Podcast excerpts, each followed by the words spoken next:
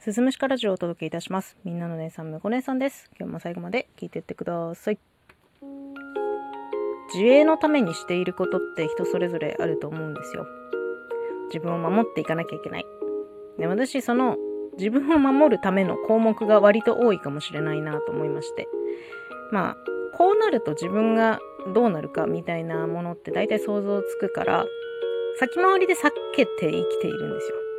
で自分の人生なので、まあ、やりたいことはやりたいし、やりたくないことはとことんやりたくない。ただ、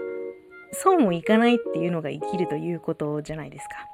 特にね、人間関係においては、自分の思いだけではどうにもならないなっていうことがまあまああるじゃないですか。でもね、私ここでも先回りで、もうこういう人間には関わらないようにするっていうのは自分の中でちゃんとあって、で、まあ特にね、はっきり明確にある条件として、すぐ怒る人、怒鳴る人には関わらない。これはもう、不動の自分ルールみたいな感じになってます。もう何度も話してるんですけど、私の父が毒親だったんですよね。でその父っていうのは非常に短気で、怒ると怒鳴り散らかす人だったので、もう怒られるっていうことそのものがトラウマみたいになってるんですよ。で、なんかさ、怒鳴っってさ、人にこう強い怒りをボンってぶつける人って、もう基本的に全く言葉が通じないんですよね。なんか、こう自分に怒っているっていうことを、なんか大声とか暴り雑言みたいなもので外へ出して発散することがもう目的になっちゃってるから、ではどうしたいのか。落としどころはどこなのかっていうのの話し合いにならないんですよね。怒鳴る人、大声張り上げる人っていうのはもう冷静じゃないからそういうの。だからさ、なんかそんな怒鳴り散らかして怒りをただぶつけるだけみたいな、こんなね、非生産的な時間はないわけですよ。じゃあ、まあ、向こう姉さんは怒るとどうなるかっていう話なんですけど、なんか前の収録でも言ったように、私は、まあ、いつも何かに 怒ってるんですよ。怒りながら生きてるんです。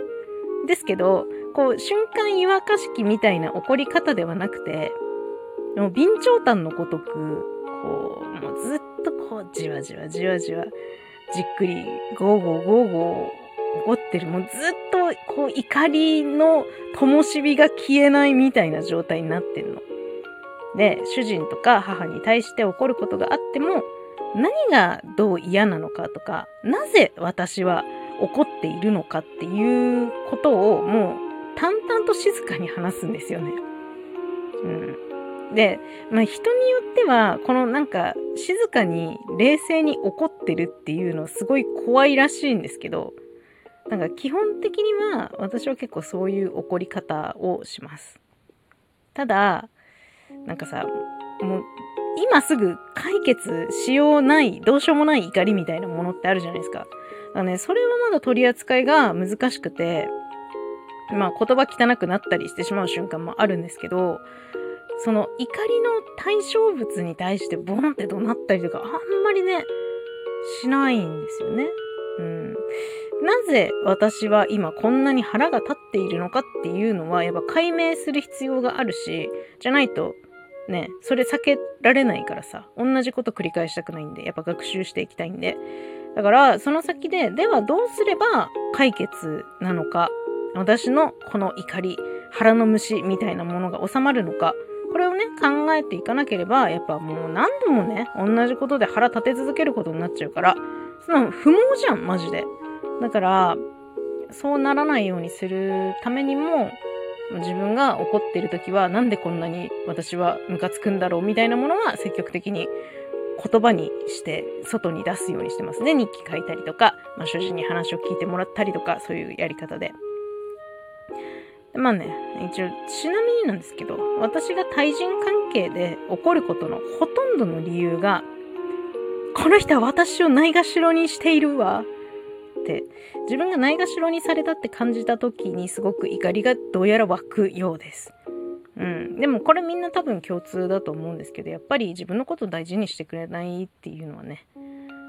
やっぱ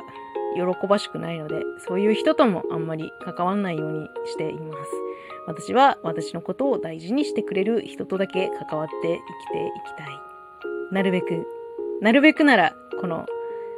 怒りの灯火を消していきたいんですけど、消し方がちょっとまだわかりません。ずっとくすぶってますね。